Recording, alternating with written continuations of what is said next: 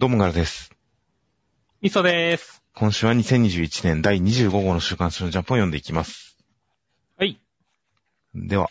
えー、内容の方を見ていきますと、今週関東から表紙が、白骨島編クライマックスジャンプコミック8巻売れ行き大好調、関東から超大蔵34ページ、ゆずくらさんちの大作戦が関東から表紙となっていました。ジャンプ表紙の方は、えー、こう、ゆざくら家大集合という感じの表紙でした。そうですね。みんなかっこいいっすね。中身を知らない人からしたら、太陽くんが握ってる装置はなんだかよくわかんないですよね。そうだね。なんか、バーコードを読み取る機械にすら見えるよ。もしくは、まあ、普通にリボルバーというか、銃を謎の握り方をせるところって見えちゃうかもしれないですよね。まあまあ、銃剣なんだけどね。まあそうですね。頭身が見えないと。っていう感じではありますが、この最近の夜桜さんのこの独特の塗りを活かした感じの、まあ、勢揃い感のある表紙となっていました。で、えー、扉絵の方が、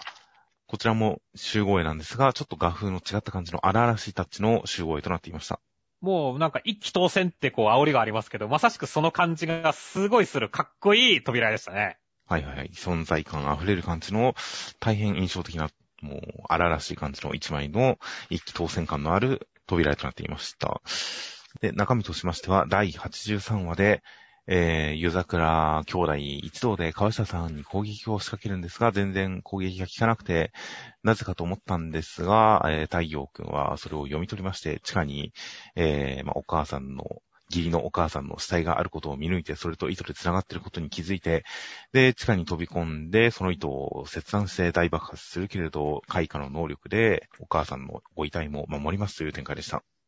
いやー、34ページだけあってね、この大駒連発で大迫力の関東カラーでよかったですね。いや、本当にもう最初のところから、最初のカラーページからして、この兄弟一同の、なんでしょう、連携技がまさかのビームでしたからね。まあね。いやー、という感じの、まあ、それも含めて大変本当に大技連発の迫力のある関東カラーでしたよ。っていうか、ケンゴくんがね、基本的に自分を発射してるの面白いんだよね。そうですね。普通になんか、この足の裏を合わせて打ち出したりとか、まあ太陽くんもそうですし、基本的に爆発する人体を打ち込むのが技なんですね。そうなんだよね。他のね、心臓兄さんとの、あのー コンビ技も自分が打ち出される形式だからね。そうですね。いやー、だからね、なんだろう、普通にやっぱ戦い方面白いね、夜桜家っていうね。まあそんな中でも特に、ケンゴくんはショーンちゃんと合わせて、基本的にはそんな戦闘向きじゃないですからね。そうだね。変装能力っていうので戦うっていうのがどうなるかっていうと武器に変装するってなるっていうのはなかなか、まあ面白い感じですし、まあ、絵面的にも本当に特徴だってて面白いですね。あそしてね、本当にあの、まあね、今回、こと風とかっていうさ、合体技も出したりとかさ、もうこの、なんだろうね、あの、京一郎兄さんとね、双葉姉ちゃんのなんだろう、この身長差からのね、絵絵とかすごいエモいなって思うしね。まあそうですね。これで本当に長男長女っていうところがいいですね。だから本当になんだろう、楽しい感じで見れたし、そして、あのね、川下さんがどんだけタフなんだよって思ったところでね、実はその秘密が、あの、夜桜家のね、お母さんの方に肉体を、糸を引いたからっていうね、もうすごい納得感あったし、それを太陽くんが救うっていう展開はね、本当に、あの、カタルシスがあってよかったですね。いやー、そこでちゃんとその太陽くんの効果の能力、守る能力というのが、まあある種地味な能力ですが、すごいらしい能力であり、すごいユニークな唯一無二の能力であるということが示されましたからね。そうだね。いやーちゃんとキャラクター全員の派手な活躍から、主人公の唯一無二感からの活躍、語るす、決着っていう感じの、本当に大変素晴らしい関東カラー会でしたよ。いや、そうだね。いやー、だからね、あとはもう川下さんがもうなんかちょっと溶けちゃってる雰囲気があるんでね、どう最後会話をするかってのがすごい気になりますね。まあ、そうですね。正直もう、いやもうこれ勝った勝ったみたいな気持ちでページをめくったら、本編の後に、その、夜桜さんとの大作戦の、この、これまでのあらすじ的な、何かまとめ的なページがあって、そこを見たら、あの、今回の目的、4つ中2つが達成みたいな説明で、あ、まだ2つあったんだと思いましたよ。そうだね。また夜桜父の真意というかね、そのあたりがはっきりしてませんからね。そうなんですよね。なので、その4つの目的のうち、残り2つ、1つの種まき計画の阻止ということに関しては、まあ、ほぼ決着かなという感じですが、いや、まあ、ここからどんな返しがあるのかわかりませんが、もう一つの、その、夜桜、えー、ももさん、夜桜お父さんの、一家のお父さんの目的の解明みたいなことに関しては全く姿が見えないですからね、最近。実際川下さんとかと一緒にはいたんだけどね、出てこなかったね。うん、なので最近全然顔見せないので、そっからのこのお母さんの遺体の存在、そして初代ゆずくら投手の存在とか、その辺が絡んでくると、お父さんの今後の動向、シーンに関しては確かに気になるなというのが、この特集ページで思い出されましたよ。そうですね。いやー、という感じなので、まあ、戦いに関して決着つきつつ今後の展開全然読めなかったりもするので、まあ、来週の展開は本当に楽しみです。はい。では続きまして、ジュース回戦の第149話、内容としましては、マキさんとマイさんは、えー、お父さんに、こう、呪霊のいっぱいいるところに落とされてしまって殺されそうになるんですが、マイさんがマキさんに、こう、すべてを持っていく、逆にすべてを残すような、そして武器を一つ残していくような、そういう感じで亡くなってしまったので、残されたマキさんは、すごく強くなっててお父さん一頭ですという展開でした。いやー、こんな悲しい覚醒の仕方ありますっていう回でしたね。いやー、という、本当になんかこの作品は、みんな何かを残して死んでいきますね。そうだね。っていうか、まあほんと先週、あの展開からどう繋げていくんだろうっていうのに対してね、まさかこんな答えが想像、こんな答えが用意されてるなんて想像もしなかったから、すごい衝撃回だったんだよね、俺の中では。本当になんとなく、生き残るとしたら両方生き残るかな、死ぬとしたら両方死ぬのかなみたいな感じに思ってたんで、意外とこの、舞さんの犠牲の上にマキさんがパワーアップっていうのは、予想だにしていませんでしたが、でもこのパワーアップは本当にこれまでに示されてきたいろんな情報が全部下敷きにされてのパワーアップ描写でしたからね。いや、そうだね。あの、伏黒くんにさ、あの、マイ、伏黒くんにマキさんが投手をし合って言った時もさ、私じゃマイの居場所を作ってあげれないからっていう形で、本当にマイさんのことを大事にしてるっていうのが示されていたからさ、で、結局その強くなる動機一番大切なものを失った。だからこそこう飛び立てるっていうのはなんだろう、すごい、運命的なものを感じるし、悲しさも感じるし、でもだからこそ本当になんだろう、すごい、かっこいいというか美しいというかね、そういった風にも見えるしっていう形で、なんだろう、いろんな感情がぐちゃぐちゃに押し寄せてくる、すごい回だったと思う、俺はって。そうですね。まあ、本当にその強さ描写、最後の見開きで、この大木さんなんか、そう、僕は先週であの、あの、直人さんの方が父親らしいけれどみたいな話をしていましたが、ネットの情報とかを参考に言いましたが、あれに関しては確かに本編で語られたわけではなくて、解説ページでのみ語られてたみたいなんですよね。うんうん。なので、コメントでもその点指摘されたりとかしていましたが、まあ僕はまだどっちかわかんないと思いつつ、確かに解説ページが間違えることって結構ありますからね、この漫画。この漫画というか、ジャンプに限らず。そうだね。だから、解説ページの間違いで、実際は普通に大木さんが父親なのかなという感じだったりはするんですが、そんな中のこのお父さんの顔面両断する感じの最後の展開、強さ描写がもうとにかくかっこいい一方で、マキさんの心情とかに関しては、もうちょっと心配になってくる、危うさを感じるくらい、まあ、なんでしょう、本当に重いものを背負っちゃいましたからね。いや、そうだね。まあ、マイさんの願いがこう、全部壊して全部だからねっていう感じじゃないですかっていう。はいはいはい。いや、もう、なんか、来週にはね、直也くんとか死んでんじゃないかって思うからね。ああ、ありえますね。いやー、だからちょっと、まあ、今後の、この後がね、本当にどうなるんだろうっっていう不安感もあるし、まあでもそれでも今週は本当に、あの、大木さんはね、あの、粛清されてくれって思ったからね、それがちゃんと叶えられたのは良かったけどもね。いやー、本当にこの前振り、もうこの、今一度この手で焼き尽くしてくれるみたいな、この見栄を切った後の瞬殺みたいな感じ。でき損ないって言いながらもうすでに死んでいるっていう。この感じはもう確かに大変カタルシスのある新様でしたよ。そうだね。ま、もともとね、ずっと出来損ないって言ったことに関してもね、自分が、その、なんだろう、重力を持っていないで、あの、当時さんにね、ボコられたというかね、もう恐怖を感じたっていうところが下地にあったからっていうところも、こうあったしね、そういった意味でも、なんか、大木さんは味わい深かったよね。まあそうですね。いや、なので本当に、あの、これまでの作品中で、本当に五条先生に匹敵するような描かれ方をしていた当時さん、全員当時さんのあの凄まじさの描写があったからこそ、ここでそれを引き合いに出されて、こう、パワーアップするところが、より凄さ、身をもって感じられるというか、切実に感じられますからね。そうだね。いやー、そこを絡めての展開とかは大変、本当に良かったですよ。よかったね。もうなんだろう、この美しさと切なさみたいなね、感じ？はいはい。はすごい、だから、なんだろう、呪術回戦の中でも、もう、5本の指、3本の指くらい入る名シーンなんじゃねえかっていうくらい、俺はすごい今週良かったけどね。ああ、確かに、もういろんなものが噛み合っての名シーンだったと思いますよ。いやーというわけで、すごい満足でしたね。いや、本当ですね。なんか、マキさんが、その、当時さん的な呪力、術式を持たないからこそ、この、フィジカルが強いみたいな、同じだみたいなことを言われつつ、実際の能力とか戦闘能力で言ったら全然そこに及ばないということに関して、まあなんか一段落ちる感じ、二段落ちる感じっていうのがずっと感じられていたのが、実は双子がいたからだ。双子がいたからだって言ったら、でも当時さんも双子っぽい雰囲気が、伏線があったけど多分違うんでしょうね。そうだね。そう、なんかネットの講座さんだと、果たして、当時さんは双子なのかどうかみたいなのが盛んに論じられているのを見かけましたが、まあ、今回のことに関しては、そのマキさんが実は双子であった、マイさんが術式を持っていたからこそ、その、本当の天陽呪縛の力ではなかったんだっていう、その理屈付けからの、この展開を踏まえての、当時さん並みになったぜっていう展開という、本当にこれまでに読みつつ、あ、こうなんだ、あ、そうなんだ、あ、こういうのがあるんだっていう、その思っていたのを全部踏み台にする感じなの、本当に、すごい展開でした。まあでも、なんだろう。本当にね、自分の双子の姉妹がね、一番大事だから、そのために頑張っていたけど、その、片割れをね、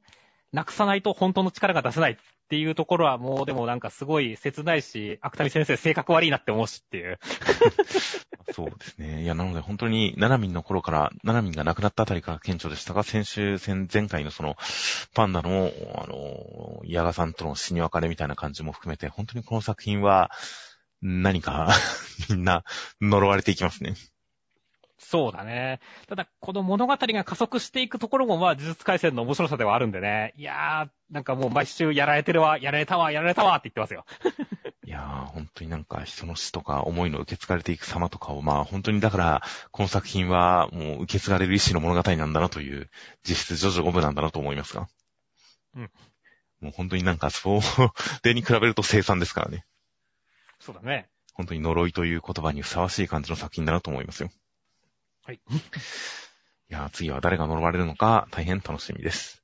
では続きましてが、僕のヒラカレミアの第313話内容としましては、えー、まあ、オールマイトさん襲撃されたんですが、なんとか無事そうで、その一方、デク君は、えー、まあ、移動する、空中を移動するレディーナガンさんに、こう、追い詰められるんですが、煙幕の中、サードの力を使って、反撃しますという展開でした。いやー、空中歩きながら撃ってるレディー・ナガンさん、超優雅でかっこよかったね。そうですね。なんか結構早めの速度で移動してるっぽい雰囲気もあるんですが、まあ、なんか一コマ一コマ静止感のあるような空中をステップするような感じの描かれ方は、本当にレディーな感じがしてよかったですね。あんまり気がついてなかったけど、やっぱスカートでこれやってるって、なんかいいなって思うしねっていう。ああ、確かに。何かこう、いいかもしれない。シルエットがすごい綺麗かもしれませんね、それが。そうそうそう。なんかね、スカートで長距離狙撃でエアウォークしてるっていうのはなんかすごいいいんでね。まあ今週ちょっとラスト捕まっちゃったけどね、なんか来週もなんか優雅な戦いをしてほしいなって思うんだよね、俺は。なるほど。まあ、確かに、生と銅がすごい言い混じってる感じとかもかっこよかったですし、まあとにかく今回その、煙幕からいろいろおとりを出して最終的にはビルをぶち抜いて飛び出してみたいな感じも含めて、あとはまあ、逃げているデク君を局舎で回り込むようにして、ビルを回り込んで打ち込んでみたいな感じのところとか、本当に、この立体的なバトル、それも何か、単純に空を飛んで殴り合ってたような、そういうドラゴンボール的な立体バトルともまた違った感じの独特の立体感のある、何かすごい現代アクション的な雰囲気のある、これ複雑な 3D バトル感はすごく楽しいんで、なので、まあ、その感じで、やっぱり緩急とかいろんなより幅広いアクションの展開見せてくれたらいいなとは思いますよ。っていうかね、今週のこのデク君がビルの伝わって出てくるところはいはい。この辺もなんか実にこう、オールマイト参観というかさ、やっぱ規格外な感じがやっぱして、ちょっとすごい俺は嬉しかったんだよね。ああ、八景というサードの能力が何なのかがちょっとこれだけだと読み切れないんですよね。そうだね。まあ、浸透系みたいな形でなんか、物を伝わって攻撃できるとかそういう感じなのかもしれないし、力を集約できるっていう感じなのかもしれないし、どういう感じかは確かにわかんないね。うん、なんかタイミング的にはこのビルをぶち破って出てきたところに八景が関わってるのかなと思ったんですけどね。いや、単純に地面、地面掘って、ささらにそこからビルの下まで行ってみたいな感じなんじゃないの？で、それでっていう。ああ、うんなかなか想像しがたいところがありますが、八家の能力何なんだろう？ちょっとこの考えるところも楽しみだったりはしますので、一体八家なんだろうと来週まで考えてみたいと思いますよ。はい。いやー、先にサードが出てきたんで、セカンドはちょっとまだお預けっぽいですね。そうですね。いやー、セカンドが登場するのも、セカンドが発動されるのも大変楽しみです。あとは一応今回もまた、オールマイトさんが、そのデフ君のことを、デフ君の覚悟、デフ君が背負ってるものとかに関して言及して、守らなければっていう感じで、こう、前に立ってる感じとかは、やっぱりここの指定感が強く感じられて、いやー、学園は出たけれど、ちゃんとアカデミアをやってるなという感じがして、よかったですよ。そうですね。では続きましてが、ブラッククローバーの第293話、内容としましては、マグナさん根性で勝ったっていう展開でした。いや、まあほんと完全勝利でね、ラストのおたけびはいいおたけびでしたね。いや、本当にもう、ボロボロな分、いいおたけびでしたね。いや、実際は根性の勝利だと思いますし、でもね、その前にやっぱ根性だけじゃなくて、この戦略とね、あの、努力、積み重ねてきたものっていう形がありますからね。はいはいはい。戦術的な勝利でもありますし、だから、すごいなんか全部ちゃんと勝ったっていう感じがするんで、やっぱ気持ちいい戦いだったと思いますね。いやー、まあ本当に。で、その根性という言葉に集約はされていますが、結局のところ本当その戦略を練ってきたこととかも含めて、その、諦めないのが魔法だ的なこの作品を一貫するアスタイズムみたいなのに乗ってってますからね。そうですね。あの、諦めないのが俺の魔法だって確かにそうだね。なので本当にこの諦めなさがここに繋がってるというのが、もう、すごい積み重ねて描かれてる感じとかは、もう大変気持ちいい展開でしたよ。いやー、まあ本当にいいクロスカウンターでしたよ。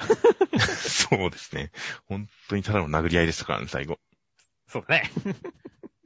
クロスカウンターは、腕の、この、内側は、内側を腕が通ってる方が強いって明日のジョーが言ってましたからね。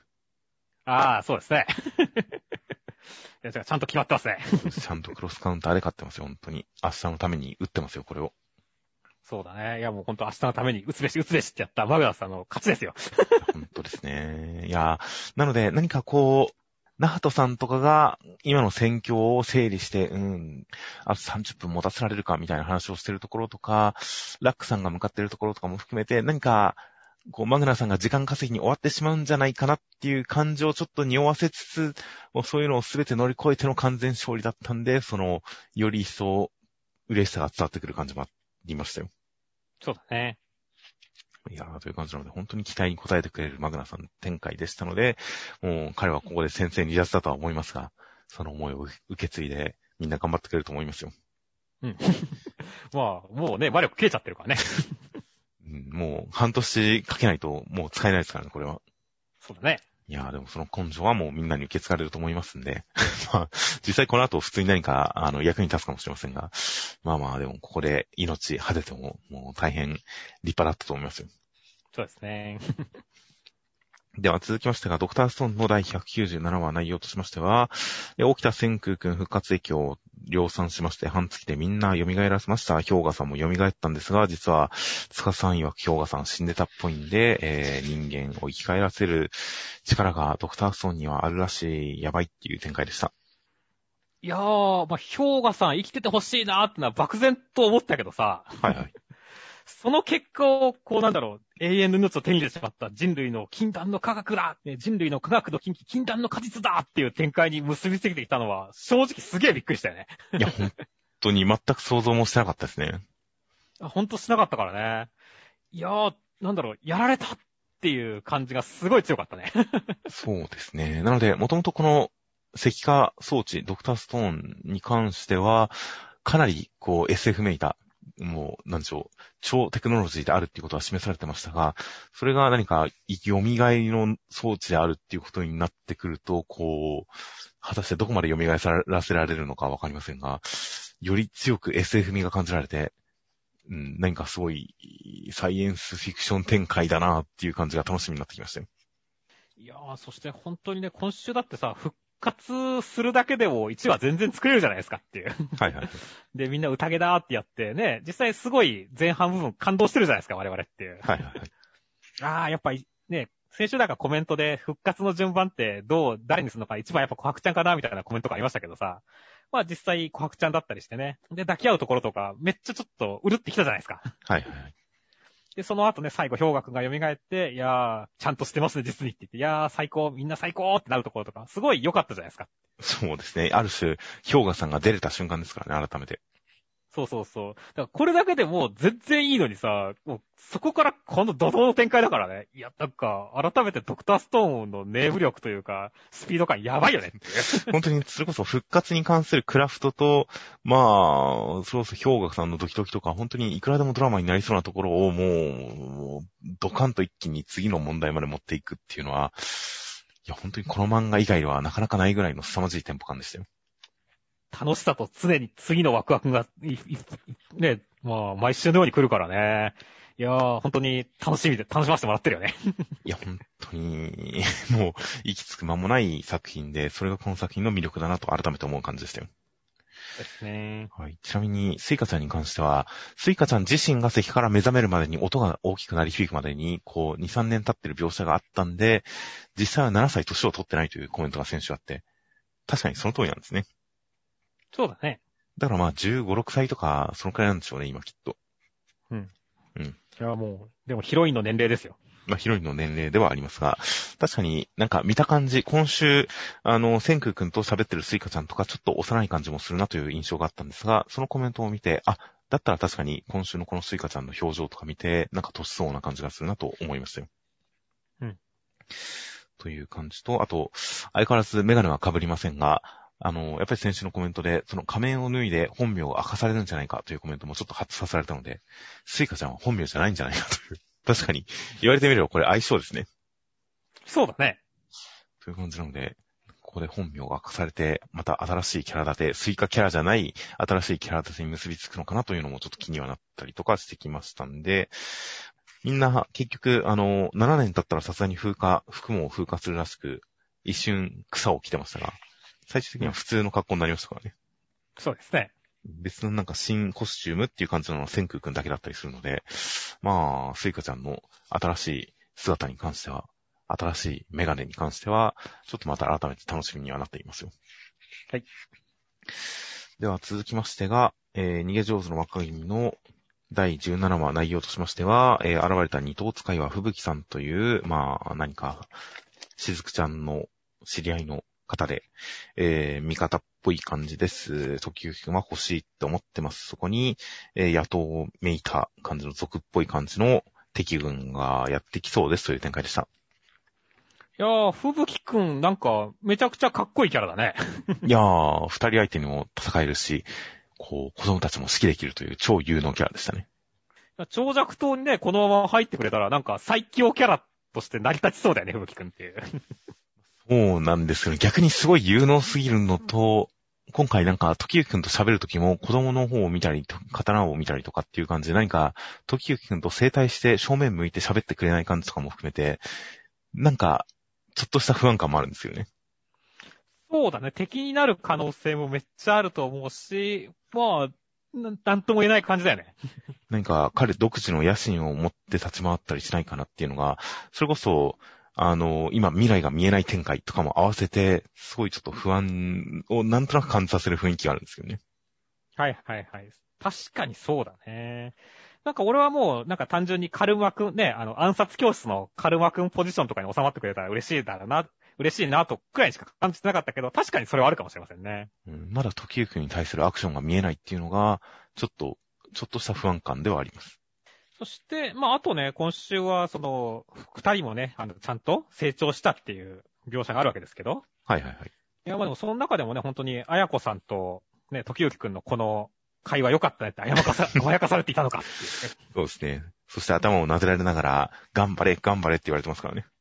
そうですね。ここ、あやこさんがさ、あの、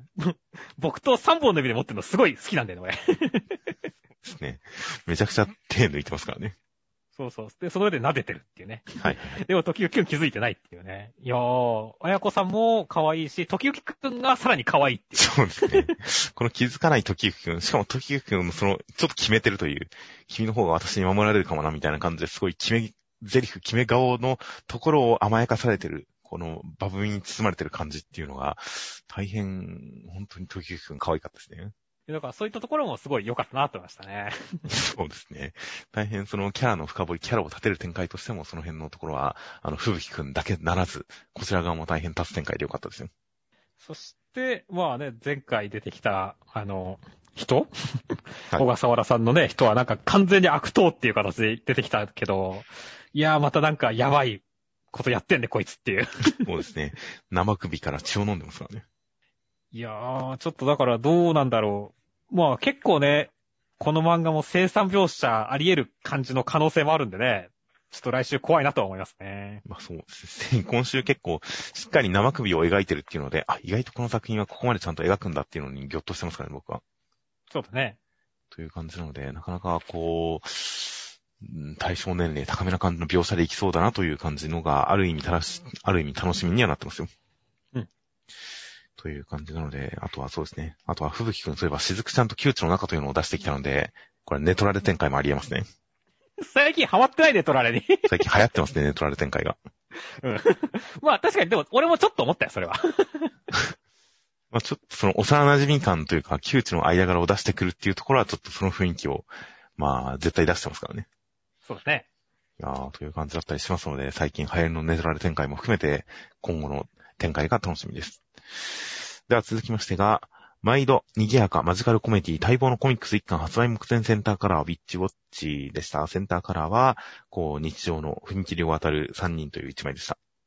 これ、ニコちゃんが、なんだろう、あの、自転車に乗ってるみたく、ホーキーに乗ってるのいいねっていう。自転車に乗ってるみたいとは思わなかったですよね。普通になんか座ってる感じだけど、これ、ほうきで飛んでるのか？へーって思った感じですけどね。はいはい。なんかだから、自転車に乗って歩いてる人と一緒にやってるみたいな感じだと俺は思ったんだよね。ああ、なんか、位置がめちゃくちゃ低いから僕は座ってるように見えて違和感、ほうきかっていう感じでしたね。はいはいはい。いやー、魔女って便利でいいなって思うよ、これ見ると。そうですね。でも荷物はモイ君が持つんですけどね。もう一個、言い事すぎじゃないですか？そうですね。なんか、おしゃれですしね。そうそう、おしゃれだしね。っていうか、結構、ウィッチウォッチ、なんかおしゃれな扉書くよね。まあ確かにそうかもしれませんね。何かパステルな感じの。まあ、何かスケットダンスの頃よりも、やっぱり明らかに等身高めのスッキリした印象の絵が結構ある気がしますからね。そうだね。うん、まあなんか、これまでとは、またちょっと違った感じの作品の色合いを示す感じの、おしゃれな、スッキリしたカラー扉多いような気がしますね。まあまあ、こういう売り方なんじゃないですかね。おんこう女の子人気も得ようみたいな。ああ、女の子人気、なるほど、あるかもしれませんね。まあ、この一巻の表紙、このセンターカラーで初めて見ましたが、すげえ押してくるな、すげえ熱だなと思いましたよ。ニコちゃん。そうね。あの、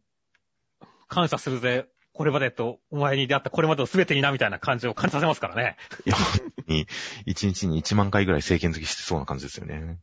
そうだね。こっちは逆に日常の風景感が一切ないですからね。うん。っ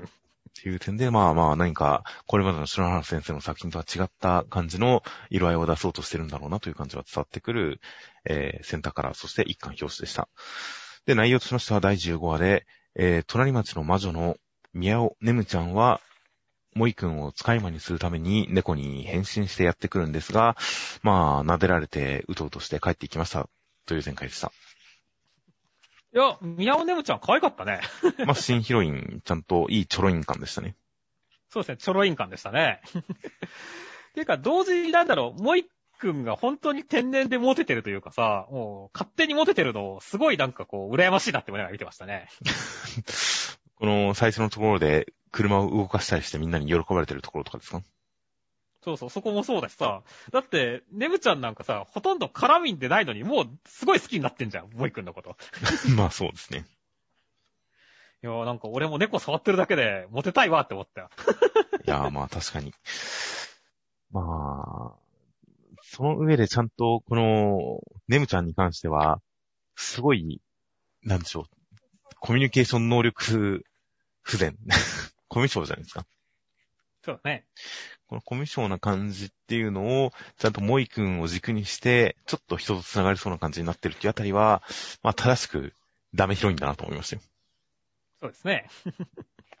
いやーなので最後、結局正体がバレずに帰っていったことに関しては、個人的にはほっとしたという感じよりかは、かなりがっかりが強かったんで、早めに認識されてほしいなとは思いますね。いや、そうだね。そこはなんか、でもそしたらもうなんかさ、いきなり好感度マックスの女の子出てきたっていう感じで絶対惹かれるような気がするんだけどね。いや、いいじゃないですか、惹かれて。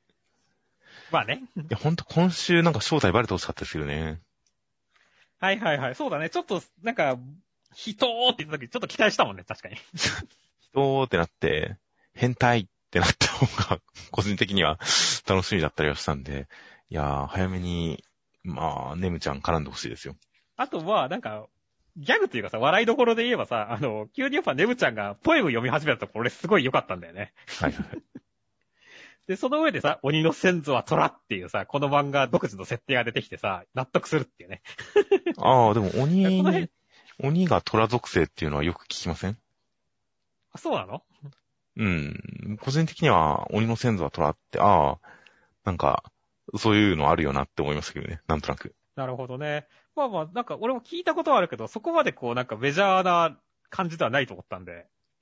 だからこう、この漫画はこうそれを押してくるのか、その説を押してくるのかっていうくらいだったんで、ああ、なんかもっとメジャーなったんだな。まあ、なんでしょう、鬼が虎の皮をパンツにしてるのになんか由来があってるような覚えがあるんですけどね。今思い出せないですけど。ああ、確かにそうだね。鬼の、確かに、あの、イメージだと、パンツ、虎柄だわ、あいつら。あれはちゃんとなんか、出自に関わってたような覚えがあるんで、まあ来週までに軽く調べておきますか。はい、了解。という感じだったりしますので、まあ、どっちかというと、トゥンク推しの方が僕は、なんか、へーって思いましたけどね。そうね、トゥンクって、まあ、心臓の鼓動みたいなの感じだろうけど。うん少女漫画的な惚れた瞬間の効果音みたいな感じですが、そのトゥンクを何かもう、なんでしょう、動詞というかなんというか、これはトゥンクだわみたいな感じの使い方、活用を広げた上で最終的にトゥンク・アブドゥル・ラーマン、マレーシア独立の父っていうのを紹介で終わるっていうあたりが、このトゥンクをした感じは、なんか、いい感じにふざけてるなという印象がありましたよ。いやだからちゃんと可愛さも描くけど、ギャグも忘れないっていうね、いい回でしたね。はいはい。いやー、という感じなので、まあ、新ヒロイン登場したので、これで本当にさらにお話の幅が広がってくれたらいいなと。何せ新魔法使いでもありますからね。そうだね。新しい魔女でもありますんで、まあ、あのー危機の正体、敵対する魔女がいるっていうところまでが明かされたりするんで、やっぱ魔女側の、あー展開広がり、魔女展開っていうのは重要になってくるとは思うので、そういう意味でも、こう、展開が、作品の展開が広がってくれたらいいなと思います。では続きましてが、高校生活の第39話内容としましては、孝太郎くんはテニス部の試合に、練習試合に参加して、すごいなんか平凡な感じでやってて、グダグダだったんですが、お母さんが応援に来てくれたおかげで、えー、まあ、緊張が解けて勝てましたっていう展開でした。先週のバレーボールの試合との落差ひどすぎでしょっていう。そうですね。バレエ展開と合わせてのギャグ回でしたね。そうだね。だって、しょっぱのさ、今日勝つのは俺たちだ、いや俺たちだみたいな、いや私たちだみたいな展開はさ、完全にバレーと同じ構図だからね。はいはいはい。その上でやってるのがこの レベルの低い戦いっていうね。いやー、最高に良かったね。そうですね。その上でも、うちのエースは緊張してるのに、先生どうぞやれ。うん 相手のコートに球を入れられなかったら負け。それがテニスだ。何っていう。いや、そりゃそうだよっていう。うん。っていうか、入れるのが普通だろって。そうですね。何っていうか、それがルールだよっていう。この辺の、その先輩たちの情けなさっていうか、このアホさ加減っていうのもすごい、なんかもう、どうしようもない感じがしてよかったですね。まあでもね、なんだろう、あの、こういったレベルが低いくてもね、本人たちが一生懸命やってれば、それもまた青春ですからね。はいはいはい。だからなんだろう、ちょっと気持ちのいい感じの、まあ、ギャグではあったけれども、なんか、なんか俺は気持ちのいい漫画でしたね。まあそうですねね。最終的に孝太郎くんがちゃんと最後まで一生懸命だし、腐らずに、こう、ちゃんと勝利の実感を噛み締めるみたいな、そういったところまであったんで、本当に青春ものとしては、すごく読み心地は良かったんですが、ちょっとこの顧問の先生二人が、新入生が入ってきちゃってさ、みたいな感じですごい嫌がってるっていうのはちょっともやっとはしましたよ。まあまあまあ、ほら、さやっぱ最近学校の先生もさ、長時間労働問題だからさ、部活なくなった方がいいんだよ。いやー、バレー部の、あの、バレー部のみんながお父さんを認めてくれる展開で、ああ、よかったっていう感じがあったんで、この顧問の先生に関しても、何かもうちょっと、こう、優しくなってほしいですね、いつか。はいはいはい。そうですね。あとは今回、あの、竹林くんが再登場しましたが、この、孝太郎くんが、西くんに関しては、西くん、竹林に関しては、竹林って呼び捨ててる感じの距離感とかも良かったですし、あと、お母さんを存在に扱う孝太郎くんに、竹林くんがちょっと引くぐらい切れるっていう、このポジション、この義兄弟としてのいいポジションを確立してるのが見れたのは良かったです。いや、そうだね。もうね、母親がやっぱ侮辱されたり怒られたりしたら、怒るのは息子として当然だからね。いや、当然ですよ。まあ、息子ではないんだけど、竹林は。もう息子みたいなものですからね。うん。なんなら、孝太郎くん、竹林くんのこと下の名前で呼び捨ててくれてもいいですからね。でもそれやっちゃうとさ、なんかこう、やっぱちょっと義兄弟として認めなきゃいけないから、やっぱ竹林の方がいいんじゃない？ちょっと距離感、ちょっと存在に扱うぐらいの方がいいかもしれないですね。いやーという感じの竹林くんのこの位置づけ、ポジショニングが見れたのもちょっと今週良かったです。はい。では続きましてが、マッシュルの第63話、内容としましては、イノセントゼロさん一般生徒を襲い始めたんで、学園長が、えー、何人かを叩き起こして立ち向かわせます。そしてマッシュ君は、敵のあのなんか、茨をかぶった感じの人の、えー、塔をだるま落として、落として、こう、対峙するんだけど、相手のこと覚えてませんでしたという展開でした。いや、もう、誰も落としたクールだぜって言ってますけど、まあ、本当にそう思いますねっていう。いや、本当にクール、クール、クールって、今にもラジカセでクールって言いそうなぐらいクールですね。いや、そうだね。いやー、だからね、今週すごい、だからそこに辺にこのやっぱマッシュルらしいね、とんでも感があってよかったし、その上でこのラストのオチをすごいマッシュル感あってよかったよね。そうですね。基本的に周りがどれだけシリアスでもこのおとぼけ感、これによってマッシュ君のユニークさ、唯一無二性を表現するっていうのはやっぱこの作品のいいところですよね。そうだね。そしてそれが最高の煽りになってるってね。そうですね。煽りますよね、いつも。うん、この無自覚な煽り、俺好きなんだよね、マッシュルって。はいはいはい。いやというわけでね、本当に、え、あの、マッシュ君が破るんじゃなくてね、あの、まあ、学園長の力で破った感じになったけれども、まあ、本当に満足のいく回ではありましたね。いやー、まあ、そうですね。あとはまあ、みんながちゃんと立ち向かう展開。ここでもあの、マーガレットさんが、この間まで昨日の敵は今日の友展開というか、復活したらもう即仲間座をしてる感じとかも、いいバトル漫画の文法だなと思いましたよ。そうですね。もう本当に戦った敵は即仲間ですからね。いやー、ね実際でもね、ドットさんも頑張ってるからね、お、ドットさんなんかやられちゃうんじゃないかと思ったけど、よかったなと思ったよ。いや、本当に、ドットさんもちゃんと戦力に数えてくれてますからね、学園長が。そうそうそう、そこすごいちょっと嬉しかったんだよね。そうですね。まあ、覚醒がありますからね、彼には。うん。当然ですよ。そして、あとでもね、逆に言うと、この、新格者の人がさ、あの、ランス君たちと同じくらいのポジションで戦ってるっていうのが、ちょっと格落ち感があるんでね。できれば、なんか、まだ先週さ、ビビったけどさ、イノセントではもう一人くらい出てきたじゃん。はいはいはい。あの人くらいが出てくれば、まだ、ちょっと、新格者の人も関わったんだけどね、剣の人。うん、まあ、確かに。でも、ここに関しては確かに一人だけもうちょっと強くてもおかしくないんで、その点は何か、今考えがあっての行動、この後何か彼なりの動きをするんじゃないかなっていう気がしますけどね。そうだね。マッシュ君の火星に来てくれるんでもいいし、まあ学園長の方に行くでもいいしね。何かしら活躍調子になって思いますよね。本当ですね。あとは、フィン君は起こしてもらえませんでしたね。いやー、そうだね。まあでも、位置変えるだけじゃね、どうしようもないからね。彼も選手だったんですけどね、ちゃんと。そうね、待って、まだ、トーナメント残ってるもんね、あいつ。そうですね。ですが、ちょっと戦力に数えてもらえなかったのはちょっと残念だなと。いつかフィン君が面目役所の大活躍をしてくれるのを相変わらず待ち続けたいと思いますよ。はい。では続きましてが、青の箱の第6話、内容としましては、大輝くんは、その部内の試合で頑張っていて、えー、ハリュー先輩と戦うことにもなったんですが、ハリュー先輩強えぜっていう中、千夏先輩も注目する中、えー、全然腐ったり心折れたりせずに、正面からバド好きだぜって頑張ってます。ちょっと一矢報いそうな感じですという展開でした。いやー、もうなんだろう、千夏先輩がね、もう、ハリュー先輩に頑張ってねって言ったところで気にしてないからって言って、こう、胸を押さえてる大輝くんは、なんかわかるわって思いながら見てましたね。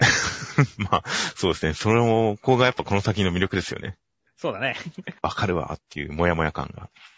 そうだね。こういう感じあるなって感じするからね。いやー、そして、でもね、そこで終わらずにね、この、全然こう、大輝くんがまっすぐで戦ってるっていうところを見ててさ、なんだろう、すごい眩しいな、かっこいいなって思うと同時に、なんだろう、先週まで俺はもう、ハリウ先輩に早く隕石をして死なねえかなとか言った自分がすごい恥ずかしくなったね、今週で。まあ、その点に関しては確かに恥じるべきだとは思いますが。まあ、まあ、個人的には自分の帰り見はしなかったですが、そこのところで本当に、これだけ何か腐っても気にしても、もやもやしても、心折れても、仕方ないような場面でも、まっすぐにバドが好きだからって明るく立ち向かえてるところで、おこいつは本当にラブコメ主人公の資格を得たなと思いましたよ。そうだね。いや、本当にかっこいいと思いますし、もう憧れられるなと思いましたし、これだったらヒロインが惚れてもいいなと思えたんで、いや、本当に、ラブコメの主人公として文句なし、本当に千夏先輩、みんなの公式の面前で応援してやれよって思いましたよ。いやーでも、千夏先輩も見てるし、ひなちゃんも見てるし、もしかしたらメガネが一番熱い視線なんじゃないかってくらい見てるしっていうね。そうですね。それはありえますね。だからすごい来週注目ですよね。いや、本当に、これ、何か、このまま試合展開流されて、これで一区切りついちゃう、来週終わっててもおかしくないなと一瞬思ったりもしましたが、ぜひ、やっぱりこの試合に関して、千夏先輩なり周りにちょっとリアクション取って、大輝くん上げの展開すごい来てほしいですよ。そうだね。という感じの、もう本当に主人公を応援したくなる感じの1話でした。ちなみに今週の青の箱の扉へ、千夏先輩の1枚で、これなんか、今までの印象とちょっと違うなと思って改めて見てみて思ったんですが、この胸ポケットに携帯が入っててボディラインが見えない絵ってなかなかないですよね、少年漫画で。確かにないね。その辺が、やっぱりなんか生活感、リアリティみたいなものが、他の作品とは違ったレベルで存在してる感じがして、あ、青の箱らしいってなんか思いましたよ。なるほどね。じゃあこのスマホ、撮ってあげたいなとかって思ってるわけね、ガールちゃんは。ああ、いいですね。あ あ、いいですね。せ、そのスマホを撮るぐらいの仲になりたいですね、ぜひ。なりたいですね。いやー、という感じで、本当になんかそこのスマホが胸ポケットに入って制服のラインすらも崩れている。何か、ちょっといろいろとだるっとしている感じとかが、何か変なリアリティとしていいなと思ったりもしました。では続きましてが、坂本デイズの第24話、内容としましては、えー坂本さんたちのもとに、えー怪しい奴がやってきて、何か首筋に針を打ち込んで、人の動きを阻害するようなやつだけど、坂本さんは殴りますという展開でした。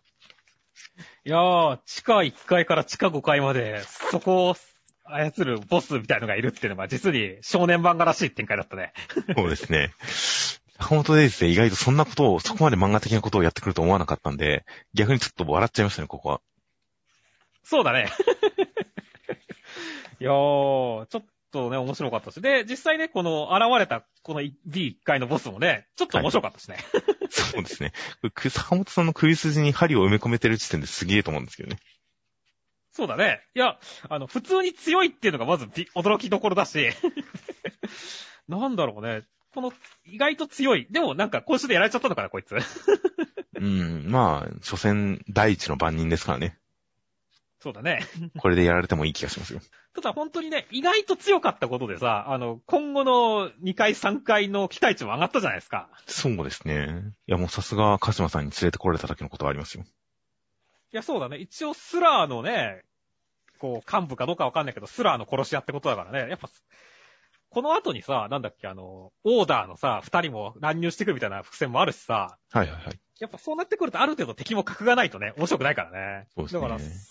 そこに対しては十分なんかこれだけで格を感じたんでね。いや、すごい先が楽しみだなって思いましたね。確かになんか、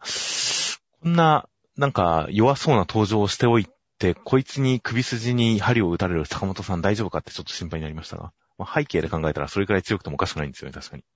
そうだね。うん、という感じだったりしますので、確かに、これから出てくる敵が、ちゃんと坂本さんとも戦いになるぐらいの敵なんじゃないかと。それは楽しみですよ。うんでは、続きましてが、えー読み切りです。新時代の奇襲集結、ジャンプ春の大型読み切り連弾第4弾、死の旅から逃れられるか、新感覚サスペンス読み切りセンターから49ページ、バッドトリッパー、踊り場優先生ということで、えーこちら踊り場優先生が、えー、まあ、下の、編集からのコメントでも書かれていますが、前作マイリトルマーズで大好評ということで、こちらマイリトルマーズというのが2019年10月期のジャンプ新世界漫画賞の、えー、準入選超新星賞を受賞。それが2020年2月17日、まあ1年ちょっと前に本誌に掲載された踊り場先生2作目の読み切り掲載となっております。好きな漫画、シニカルヒステリーアワー。僕は残念ながら存じ上げません。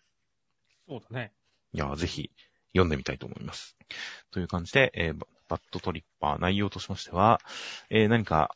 ある島に宿泊客がどんどん姿を消してしまう、えー、旅館がありまして、そこに乗り込んでいったハイジ君という男性、えー、何か操作をしまして、その旅館で人を殺しているというところを突き止めて、その殺している、こう、悪い医者をぶちのよします、女の子を助けます、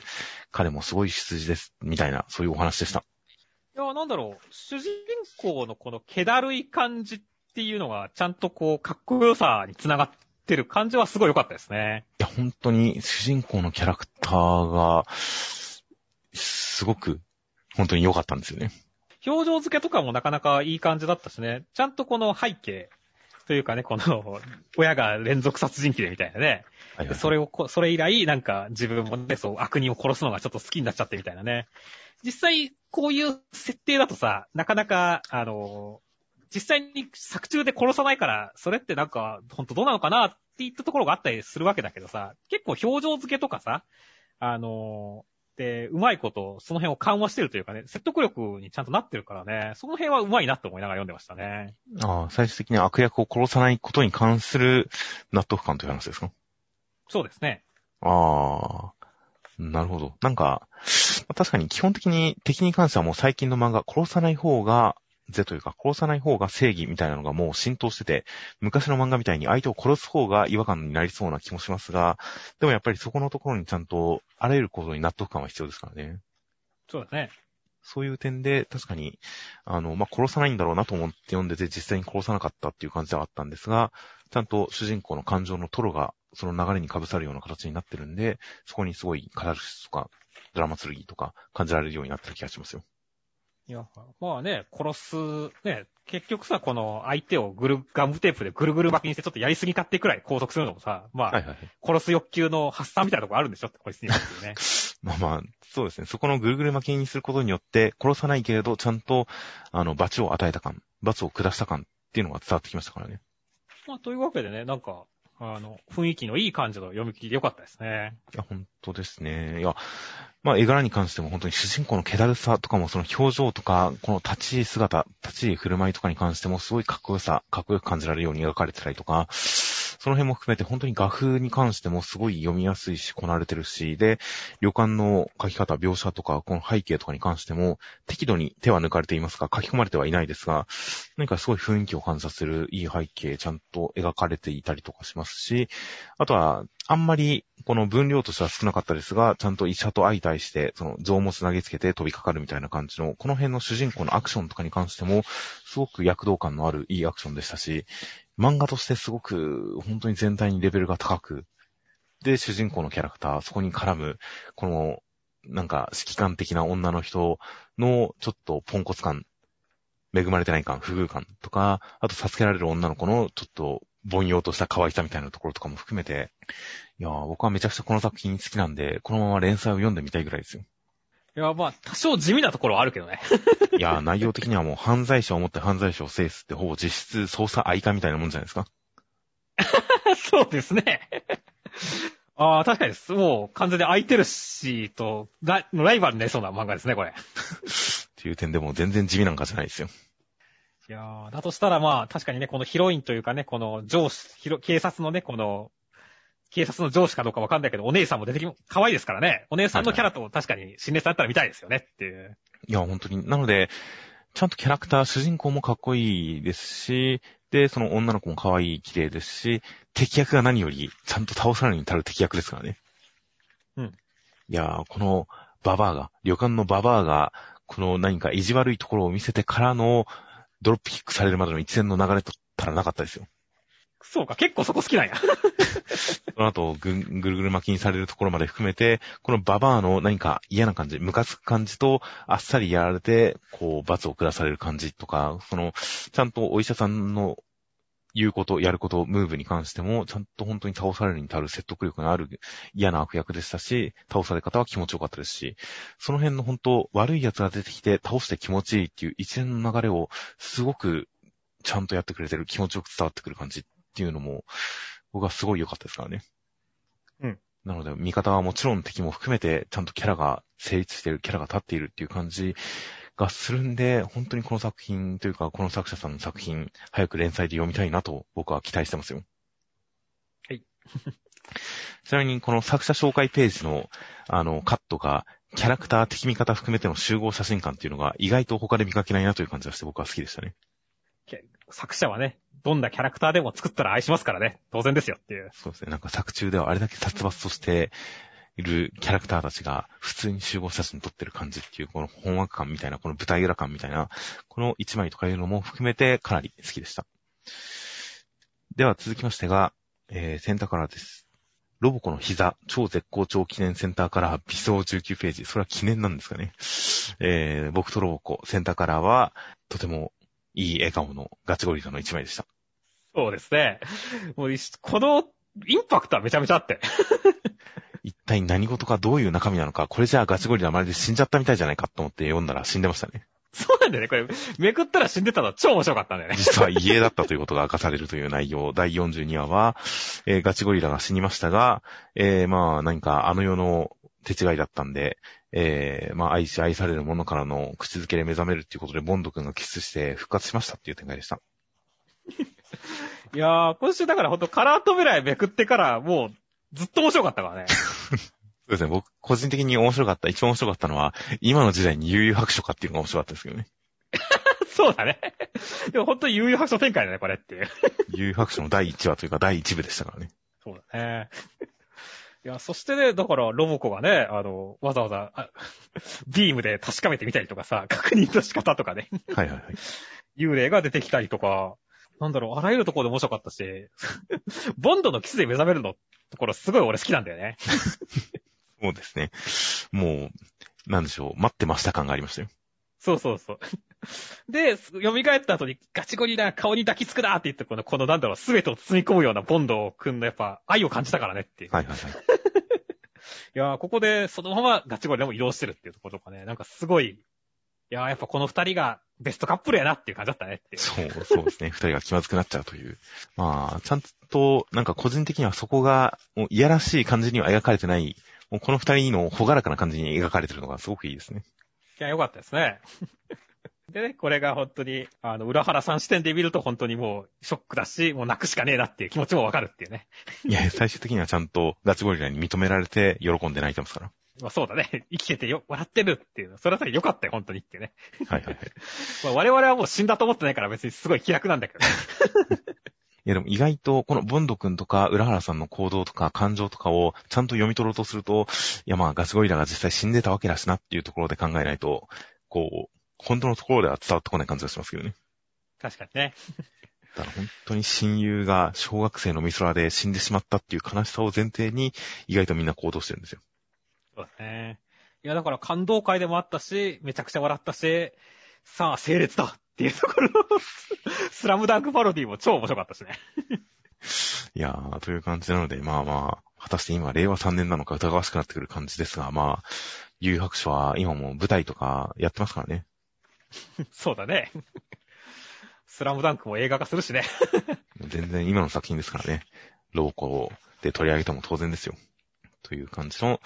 いやー、本当に何でもできるな、この漫画はっていう感じの一話でした。では続きましてが、雨の降るの第5話、内容としましては、入江先輩に追い詰められたつむぎちゃんは、美咲くんを助けてくれって懇願して、入江さんは、とりあえず自分のこう部下、監視下で行動させることによって、えー正体を暴こうと考えましたという展開でした。いやー、入江先輩、どんどんいいキャラになってませんほう。多少でちょっとその、あの、心変わりに関しては弱いかなっていうところもあったけれど、この背景この入江先輩の背景がちゃんと描かれることによって、まあ、納得できる方向性までは行ったし、なんか入江先輩愛おしいなっていう感じがすごい出てきたから、なんか、本当に、なんだろう、美咲くんとつむぎちゃんを圧倒的に凌駕するキャラクター性を持ってるんだけど、大丈夫？このダブル主人公の方って思ってない見てますよっていう。ある種、この作中で一番詳細に過去が語られてるキャラですからね。そうなんだよね。いやー、だから、なんか、もう、入江先輩主役でいいんじゃないのって気になってきてるよ、俺。なるほど。確かに、いろいろ語られて納得ができましたし、逆に今回かなりシリアスに振られたんで、あのーそこまでシリアスだと、この後に及んで、あのーつむぎちゃんに関して、監視下に置いて正体を見ようと思ってる。あんまり話を聞こうとしないっていうあたりとか、なんか、ここまでシリアスな感じで行くんだったら、もうちょっと、こう、クレバーに調査を進めてほしいなとちょっと思いましたけどね。うんうんうんまあ、ただ、個人的にはなんだろう、この、もともとね、あの、この展開よりかは、俺は本当入江先輩と美咲くんとつむぎちゃんの3人で、ルセットやる展開を望んでたんで、はいはいはい。多少強引ながらもそっちの方向に戻してくれたのは嬉しかったんですけどもね。まあそうですね。むしろ早く味方になってほしいですね。そうだね。なんか、つむぎちゃんに対する疑いを持ってると、まあそれが間違いでもありますし、読者的には、どこをどう見て、ペロペロキャンディー使いが一人しかいないっていう大前提の強さがわからないんで。なんか、なんでここまで疑うんだろうな感で、ちょっと、入江先輩から気持ちが離れちゃってますからね、僕は。ああ、逆にね。だから、早く味方になってほしいですね、本当に。いそうだね。入江先輩はこう、味方になってからこそね、なんか、さらに光るキャラだと思いますからね、俺も。や、本当に、この三人でワイワイ掛け合いする姿が目に浮かびますよ。そうだね。いや、だから本当早く心を許してってなるともう、早くペロペロキャンディー使い出せよっていうことですよね。ああ、それはいいですね。そろそろラスボス出してくれてもいい気がしますね、確かに。そうそうそう。そろそろでしょ、やっぱ。鬼滅の刃って鬼物寺無惨さんは、なるべくだいぶ序盤に出てきたしさ。はいはいはい。ね、ここら辺で元気を出していこうぜって思いますね。そうですね。その辺も気にはなりますし、実際のことも気にはなりますし、早く仲良くなってほしいですし、という感じで、えー、まあ、大変、この関係性が進んでいったらいいなとは思います。はい。まあ、ちゃんとつむいちゃんが、あの、追い詰められた時に、みさきくんをかばって、あの、こいつだけは助けてくださいみたいな感じになるのが、まあ、一応他人を優先できる子なんだなというのが、ところどころ、これまでの展開でもところどころで描かれていたりとかした、その辺で、まあ、やっぱこの子はなんだかんだでいい子ではあるんだなっていう感じの好感を持てますからね。そうだね。なので一応その辺がちゃんと、その、一時的である誤解を解く、待ってもらうような展開につながってるあたりは、まあ、ちゃんとキャラクター性が働いている展開だなと思ったりもしますんで、まあ、なんかその辺も含めて、いい感じにまとめていってくれたらいいなと期待をしています。では続きまして、あやかしトライアングルの第45話内容としましては、あやかしの隠れ里というところにみんなで行って、すーちゃんがあやかしみこの装束を作るために何かあやかしに会いに行ったら体中まさぐられて試練だと思ったら単なる採寸でしたという展開でした。もう白金さんがどういうプレイだお前ら、パーンってやってるけど、本当にその通りだと思ったね。そうですね。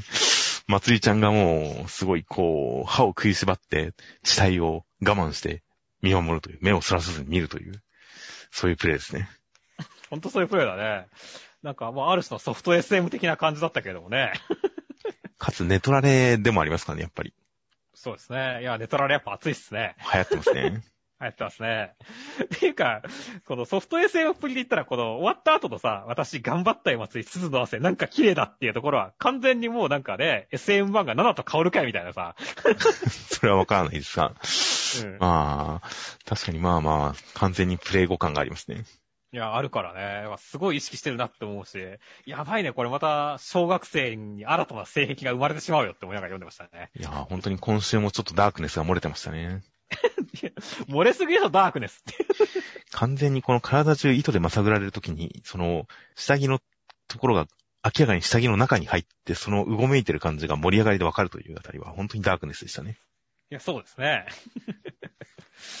いやー、シチュエーションといい、そのカメラ構図というね、この、だ、大丈夫、大丈夫って言ってるところで、スーちゃんの目がちょっとぐるぐるになってるところといいね、ツボ押さえてなってますからね。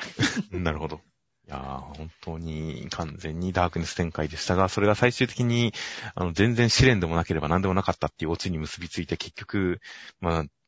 ある種の自意識過剰とスーちゃんの性欲過剰っていうところに収まるっていうところもいいオチでしたよ。いや、いいオチでしたね。あそしてね、まあ最初も言ったけどね、やっぱ白金さんがこの番組には必要だなと思いましたねっていう。両親ですからね、この作品の。両親だね。だって下手すらね、終わらなかったからね、見守るって言って終わっちゃうとこだったからねっていう。確かに。まつりくんが乗っちゃうと、完全にスーちゃんのプレイが成立しちゃいますからね。そうなんだよね。いやだからやっぱ白金さんは必要っていうね。確かに。その辺もちゃんとこのメンバーがしっかり働きを示している感じの1話でした。では続きましてが、破壊神マグちゃんの第44話、内容としましては、えー、ミスカーさんは、ま、ナプタークさんを味方に引き入れようとしたんですが、もう完全に属世間に染まってたんで、どうしようと思った中、料理対決が始まって、ポンコツでした、釣られますという展開でした。ミスカーさんさ、せっかく、あの、ウーエラスさんとの戦いで格というか株を上げたのにさ、今週で一気にまた逆時空に引きずり込まれたよね。いや、だから僕はそれをもって、ルルちゃんとマグちゃんの格だと思いましたね。はいはいはい。あ、なるほどね。ウーネラスさんでは叶わなかったけど、この二人だったらもう吊るすこともできるっていうね。そうです、そうです。この二人にかかったらもうおしまいだっていうことが伝わってくる感じで、あの、これまでのシリアス展開を下敷きにして、この二人の凄さっていうのがわかる回だと思いましたよ。なるほどね。そこまで真剣に見てなかったから、もう本当に、ユースカーさん何してんのって言って笑ったけどね、俺は。はいはいはい。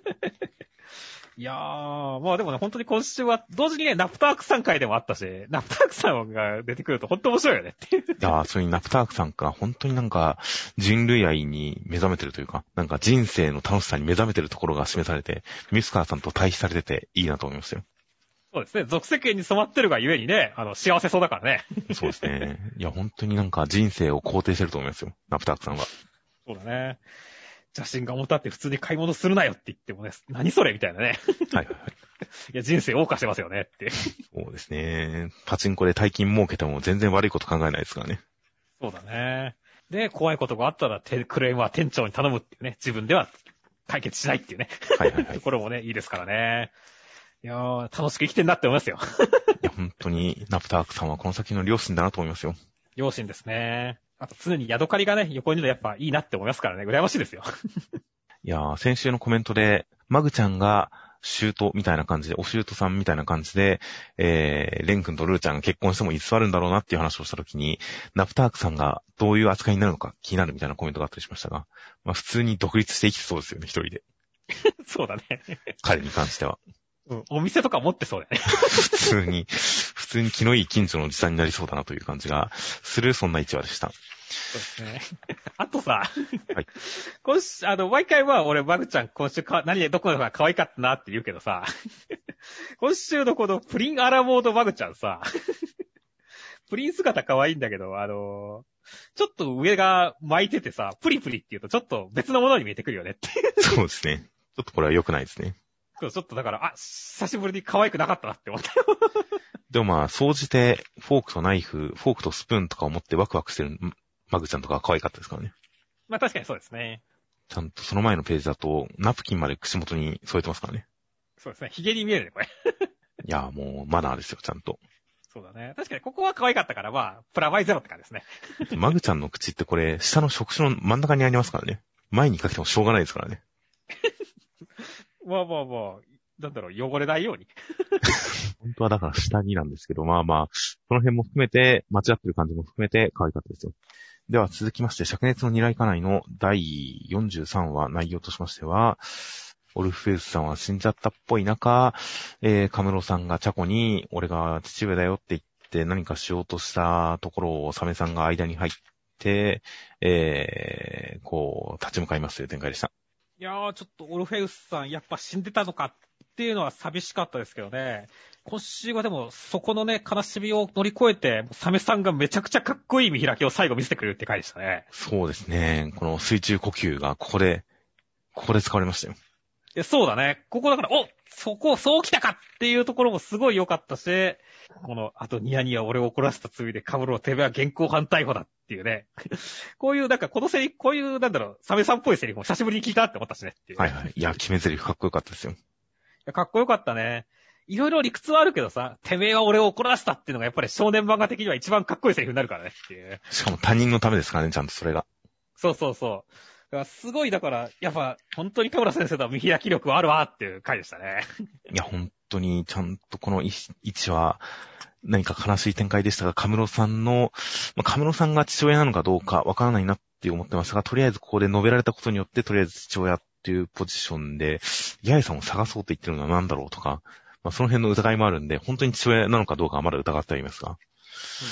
あ、とりあえずいろいろとカムロさんの悪役っぷりを上げて上げて上げて、そこに対してサメさんが、もうこの決め駒決め台詞で立ち向かう、バシッと決めるっていう感じがもう痛快な一話でしたよ。いやー、だからこそちょっとね、来週どうなるのか。まあ、連水もボロボロだしねっていう、あと一回使えるかどうかっていう感じだろうからね。はいはいはい。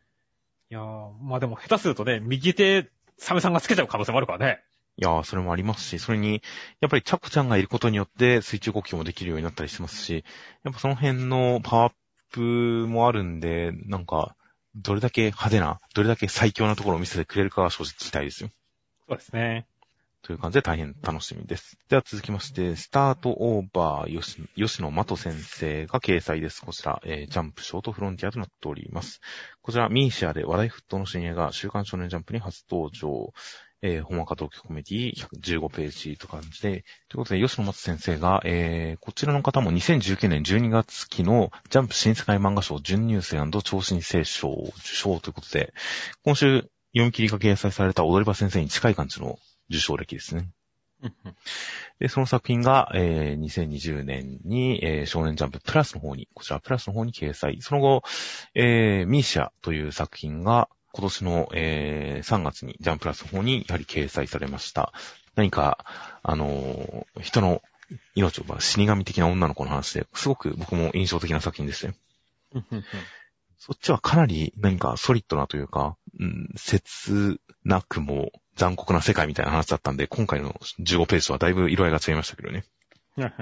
という感じで、えー、今回はスタートオーバー内容としましては、謎の生き物が女子高生の部屋に現れて、えー、なんだろうと思っていたけれど、死んだ猫っぽいっていう話でした。いやー、ちょっと俺は雰囲気はいいのはわかるけど、なんか言語化しにくくて、何の話だったんだろうっていう感じになっちゃいましたね。ああ、僕は単純に可愛い生き物との触れ合いっていうだけで楽しめましたけどね。はいはいはい。うーん、なんだろう。弱くて、弱いやつでも存在していいんだよみたいな話なのかなとかっていう感じで受け取ったけど。うん。ちょっと俺は、うん、なんかわからなかったね。あ僕は普通に日常ものだと思って読んで、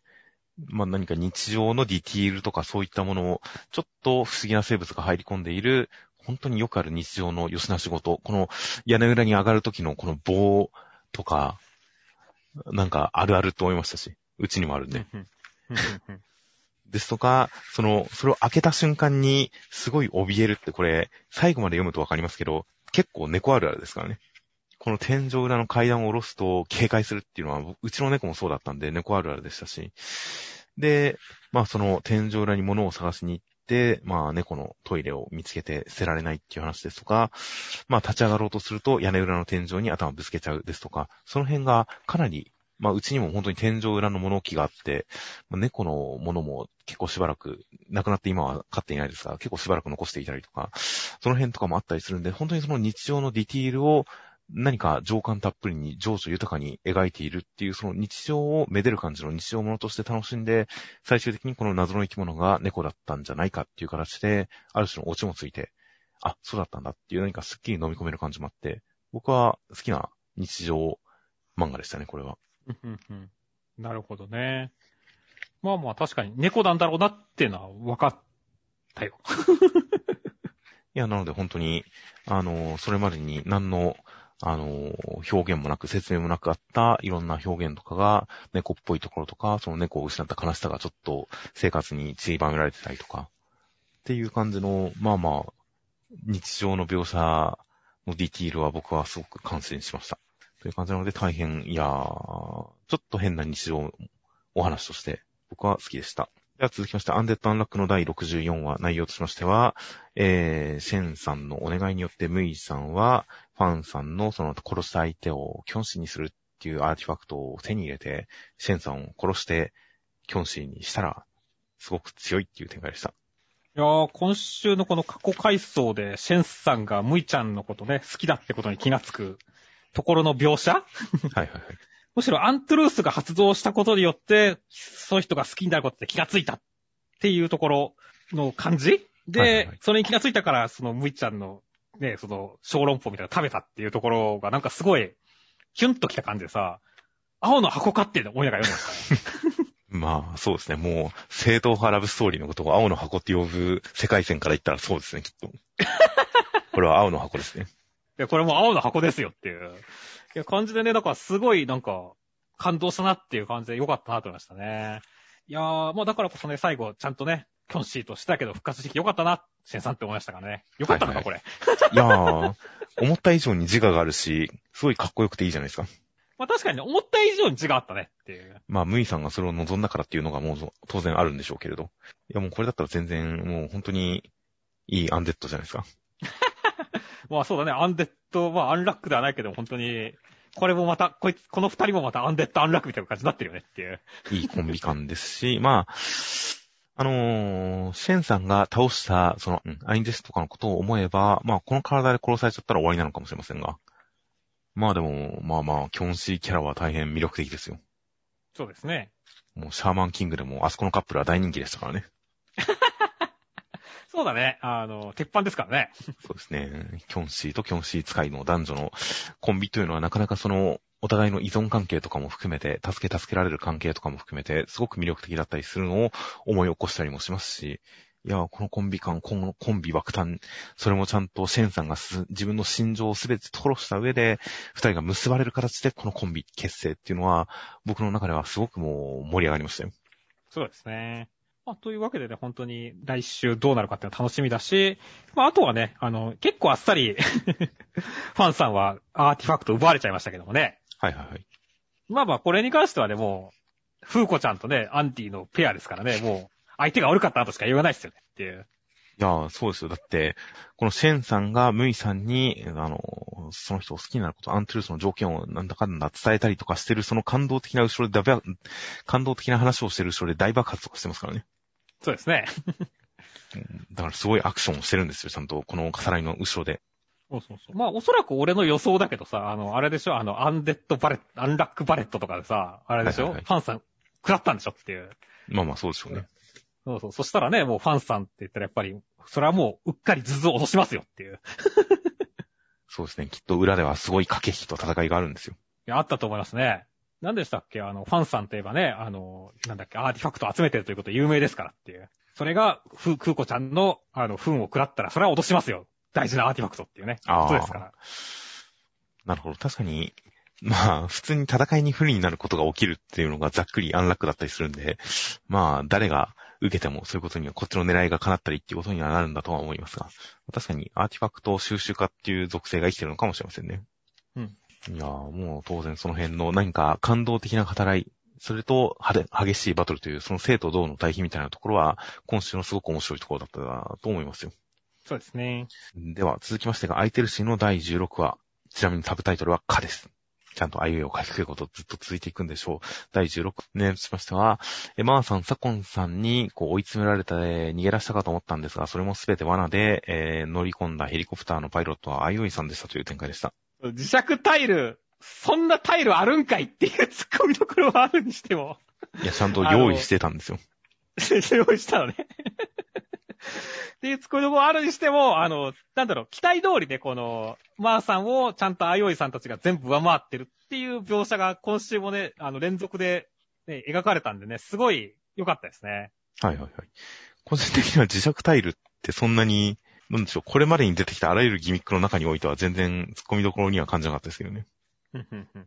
という感じでしたし、まあ、あとはもう本当に行く先々にあいおいさんがいるっていうのが、まあ、ホラーとして描かれるのが良かったですよ、確かに。そうだね。いやー、だからね、まあ来週本当にどうなる？ね、せっかくね、ワンさんがね、出てきて協力させてほしいって言ってヘリだからね、俺はもう来週絶対真っ二つになってくれると思ってるからね。ヘリが。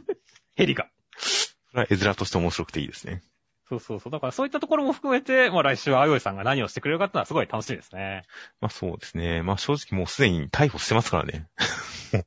ヘリに乗せてる時点で。そうなんだよね。で、ていうか、実際本来だったらね、その足場でもう左近さんが捕まえた段階で勝ったんだけどね。はいはい、でも、あえてわざわざヘリに乗せたっていうところでね、さらなる完全勝利をやる予定でしょうからね。いや、ギャフンと言わせてほしいですね。まあそうなんですよね。なので、アイオイさんが、その、逮捕をするけれど、それもすべて愛ゆえに逮捕するという、そこのところの特殊さ、変わったところっていうのをこれから見せてくれるんでしょうし、それと同時に、やっぱりこの話が、まあ、なんか、因縁の相手と何の関係もなしなのか、それとも関わってるのかとかもまだ気になってるところだったりはするので、これからの大きい話に繋がっていく展開もあるのかな。あとはとりあえずもう、あいおいさんのその恐ろしいところが、より一層見れたらいいなというのはとりあえず期待しています。もうすでに今週で本当にマーさんがもう、驚き顔しかしてないですからね、最後の方。そうだね。いやー、大変楽しみですよ。楽しみですね。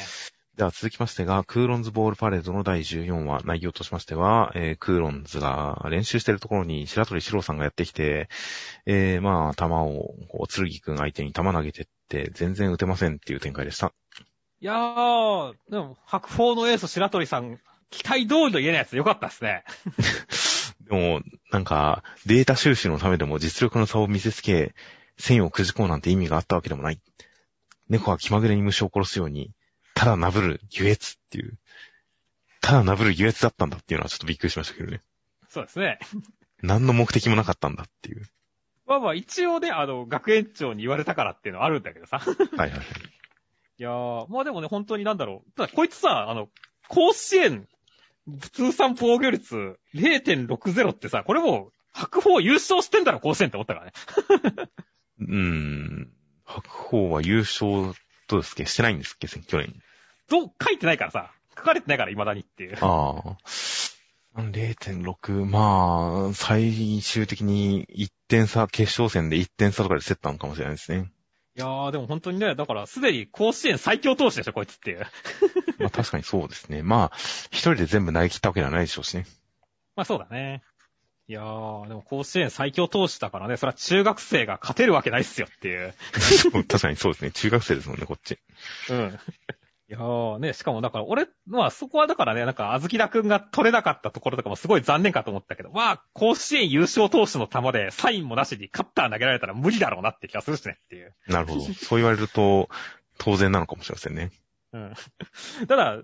もう少し悔しがってもいいと思うけどね、あずきだくんも。取れへんっつって言って。自分が取れないことに関しては、なんか、当然のことみたいに言ってますからね。そうそうそうそう。いや、お前も剣くんばりに悔しがれよっていうね。竜道くん多分めっちゃショック受けてるよっていう。俺のボール、あんな毎回すぐ取ってくれたのに、取れんかのかいって言って。まあそうですね。まあまあ、だからそういうのも全部含めて、シローさんがすげえっていう描写、なのはもう伝わってきましたよ。いやそうですね。決め玉が勝ったっていうのもね、なんかやっぱり勝ったっていう感じしますからねっていう。ああ、親父ギャグな感じが。そうそう、親父ギャグな感じしますからね。いや、だからそういった意味も含めてちょっと格のあるキャラだと思いましたね。なるほど。まあ、まあまあ特徴がはっきりと特徴だってる感じ。まあ、竜道さんとの対比にもなってる感じとかは伝わってきたんで、まあ、強いんだな、頑張ろうっていう感じですね。そうだね。っていうか、本当になんだろう。まあ、相手が最強だからしょうがないにしても、だいぶクーロンズの格が落ちてしまったんでね。ここからどうやって挽回するかですよね。そうですね。でもまあ確かに言われてみれば、こっちは中学生ですもんね、まだ。そうだね。まあ、甲子園に行くのもあと3年ありますからね、チャンスは。まあね、別にこいつが卒業した後に行きゃいいって言ってもあるから、現状負けててもなーっていう感じではありますね、確かに。うん。という、そんなことを言ったら少年漫画は成り立たないんですが。まあ、まあまあまあ、実際3カ年計画で甲子園優勝を目指すっていうのも手としては全然ありですけどね、本当は。うん。俺もそう思うね。まあ、果たしてどういった目標を達成、どういった努力をしていくのか、どういった脅威に、どういった、こう、正しさで立ち向かっていくのか、少年漫画的な野球漫画になっていくのかは、とりあえず来週の展開楽しみにしてますよ。では、目次コメントが、えー、今週読み切りバッドトリッパー踊り場先生、焼肉を増殖し家賃滞納に、原稿料を大事にします。とりあえず、モンハン買います。家賃。家賃。いや、まあ、3ヶ月くらいはね、別に滞納しても、なんとかなるから。まあまあ、家賃滞納しても、あの、よく居住権があるから本当は追い出されないって言いますもんね。い、居座れば。そうだね。いや、まあ払った方がいいと思いますが。そうです。モンハン買う前に払いなさいよって思います。そうですね。でも焼肉を常食してるっていうのは大変いいですね。パワフルですね。そうだね。ね、チェンソーマンの藤本達樹先生はね、この読み切り書きまくって、あの、ね、家賃とか稼いだって言いますからね。ああ。じゃあ、これからも期待ですね。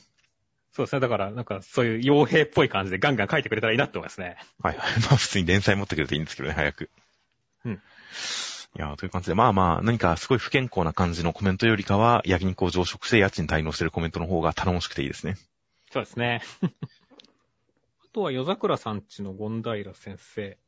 正直恐れ多く苦しいですが、いつか胸を張れるよう地道に頑張ります。他者っていうことで、まあ今週の関東カラーについてのコメントなんでしょうけれども。はいはいはい。い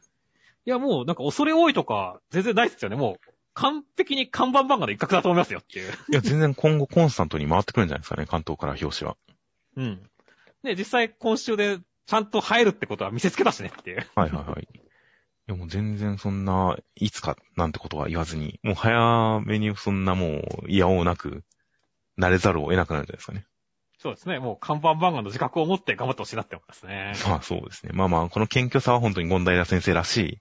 あの、大変、好感の持てるコメントだと思います。そうですね。美徳ですね。あとは、雨の降る、えー、みたらしサンタ先生、ゆるいコメディバトル漫画が雨の降る、騙されたのって読んでみてください。という、ゆるいコメディバトル漫画。まあ、間違ってはない気がしますね。そうですね。間違ってない気がしますね。ということで、コメントから、この目次コメントから読者を呼び込もうとする、このたゆまぬ営業努力は、さすがだなと思います。そうですね。えーと、あと、あやかしトライアングル、矢吹先生。2週前の自分のコメントを見て泣けた。そう、ゴジラシンギュラポイントあるから頑張れるっていうことで。そうですね、あの、公開延期になってしまいましたからね。ゴジラ対コングっていうね。そうですね。ようやく公開楽しみみたいなコメントしてたんですけどね。そうそうそう。いや、だからちゃんとそれに対するアンサーというかね、を書いてきてくれたのはなんか、まあゴジラファンとしてはね、ちょっとありがたいなと思ったし、頑張って生きてくれって思いましたね、矢吹先生って。まあそうですね。まあ、ゴジラは、待てば公開されますからね。ちょっそうですね。と待てば。あとは、今週のジャンプ SBS で、あの、まあ、毎回担当編集によるいろんな紹介があるわけですけども、はいはいはい。この、アンデッド・アンラックのシェンはノーパンっていう衝撃の事実が明かされましたねっていう。確かに。これ何か裏付けがあるんでしょうね。あの、裏付けというか、実際の憲法がこうだとか、実際の中国がこうだとか、何かあるんでしょうね。そうだね。いや、だから、なんだろう。あかんや、なんか、そう考えると、今週せっかく俺が青の箱やって言って感動したけど、こんな料理作ってる時もノーパンなんやなこいつって思ったらちょっと笑っちゃうからやめてくれよって思ってたからね。うん、まあそういう、クンフーなんですよ、なんか。ああ、あの子はまつりちゃんがパンツ履いてるみたいな、ああいうやつか。おそらく。そっちの方が、まあ戦いやすいっていう。ふんどしも履いてないんですかね、センさん。もうノーパンって言ってくらいから多分履いてないんでしょうね。なるほど。ちょっと見る目が変わるかもしれませんね、確かに。そうだね。いやー、ちょっとだからショックでしたね。まあまあまあ、シェンさんも、まあ、たとえシェンさんがなんか服が破れても、ちゃんと黒い糊が張り付くんで大丈夫ですよ。そこのとこまでアンディに寄せなくてもっていう。ついにアンディ以外かってなったらちょっとびっくりしますけどね。確かにね。うん。これで本当に主役級の格がって思うかもしれませんよ。でもそうだね。なんか来週あたり、教師で戦って、服ビリビリって破れたら、ノリの可能性あるよねっていう。いや、そしたら本当になんかシェンさんの格が一気に数段階上がりますよ。そんな格流れていいのかよっていう。主人公レベルじゃないかって股間が黒塗りされて隠されるなんてっていう、それはちょっと楽しみね。はい、了解です。あとは、青の箱の三浦先生、えー23号のロボコ、宮崎先生の描かれた、書かれた千夏、可愛かった、ありがとうございました。という、何かロボコにいじられたらお礼をするというのがもう目次コメントの定番となってますね。そうですね。まあでもなんかみ、ね、あの、宮崎先生もなんか反応されるとちょっと嬉しくなっちゃうよねっていう。はいはいはいいや、本当に、こうしてジャンプをつなげる、ジャンプをつなぐ素晴らしい漫画になってると思いますよ、ロボコは。そうですね。あと、逃げ上手の若君の松井先生、み、耳の穴がガバガバすぎて、どのイヤホンも隙間だらけです。低音が全く聞こえず、点々点って言うんですけど、これって、イヤーピース、どういうイヤホン買っても大体イヤーピースが S、M、L、下手するともっと多く5種類、7種類ついてきたりしますが、その L サイズでもガバガバってことなんですかね？そうなんじゃないですかね。よっぽどですよね。え、なんか、異能の武者なんですかね？松井先生は。めちゃくちゃ耳がいいのかわかんない。耳に目がついてるのかわかんないですが。L サイズ、僕も結構、あのーちょっと安物のイヤホンとか買って聞いたときに、全然スカスカの音で、あちょっとこれ失敗したかなと思いつつ、イヤーピースを大きいのにしたら、あ、ぴったりはまって音が良くなったっていう経験がよくあるので、なんか、イヤーピース、それはイヤーピースを、いいイヤーピースを探した方がいいですよね、早く。そうですね。イヤホンよりも先に。うんということを思うコメントでした。なんか、きっとこのコメントに対していろんな人が反応というか、ファンレターとかでいろんな指摘をしそうな気がするので、解決のコメントが数週後に見れたらいいなと思います。はい。では、来週の関東から表紙が、連載3周年突破死滅回遊編校長表紙関東から呪術回戦となっております。死滅回遊編校長なんですね。まだ始まってもいねえけど。始まってもいないんですけど、死滅回遊編。死滅回遊自体はまだ始まってないんですが、といった呪術回戦3周年、来週第2回キャラ人気投票を開催するそうです。おー。そうですね。まあ、五条先生がね、今、封印中ですからね、ちょっと荒れそうですね。確かに他のキャラクターもすごいいろんな見せ場がありますからね、最近。果たしてどういう結果になるのかは大変楽しみです。ちなみに来週の、あの、あらすじ、覚醒した巻、全員家との戦いは佳境へって書いてありますね。やっぱ、名古屋さん死ぬんじゃないですか。そうですね。このまま逃亡するのかと思いましたが、戦う可能性がありますね、普通に。うん。うん。いやー、全員家皆殺しになりそうですね。はいそうですね。いやー、楽しみですね。うん。お母さんをどうするか楽しみですね。お母さんは、うんまだ俺の中ではセーフだけどな。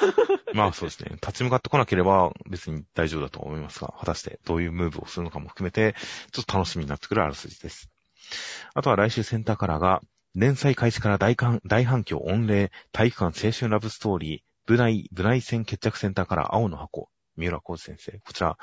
結構新年祭センターカラー、なんかみんなもらえる時期もありましたが、必ずしもそうでもない時期もあったり、ちょっと時期によって新年祭のセンターカラーのこの難易度が変わってくるような感じはするんですが、まあでもやっぱりここでセンターカラーが来るのはやっぱり好調な証だと思うんですけどね。いや、間違いなくそうだと思いますね。いやー、青の箱、僕も一巻を買う予定なので大変楽しみですよ。楽しみですね。あとは第1回人気投票、大発表特大センターカラーアンデッドアンラック。こちら、人気投票が特大発表らしいです。いや、楽しみですね。もう LINE の人気投票とはまたね、別の感じになりそうですからね。どんな感じになってるかって気になりますね。マスコットキャラ系はそこまで上に来ないんじゃないかと思いますよ。アンディ、1位誰でしょうね。やっぱアンディですかね。ハンディが1位は揺るがないと思うけど、まあ、シェンさんとか、まあ、フーコちゃんも結構いいとこ行くと思うけどね。フーコちゃんを1位に押す人がどのくらいいるのかか結構読めなかったりするんですよね。そうだね。果たして、この二人でワンツーフィニッシュを飾れるのか楽しみです。あとは読み切りです。新時代の騎士集結、ジャンプ春の大型読み切り連弾第5弾。これはもうワンクール読み切り続くんですかね。かもしれませんね。時代と絆が交錯するドラマティック活劇読み切りセンターから47ページ、六と雪、緑水藤先生、侍に仕えている兵六はある少女と出会い、時代劇です。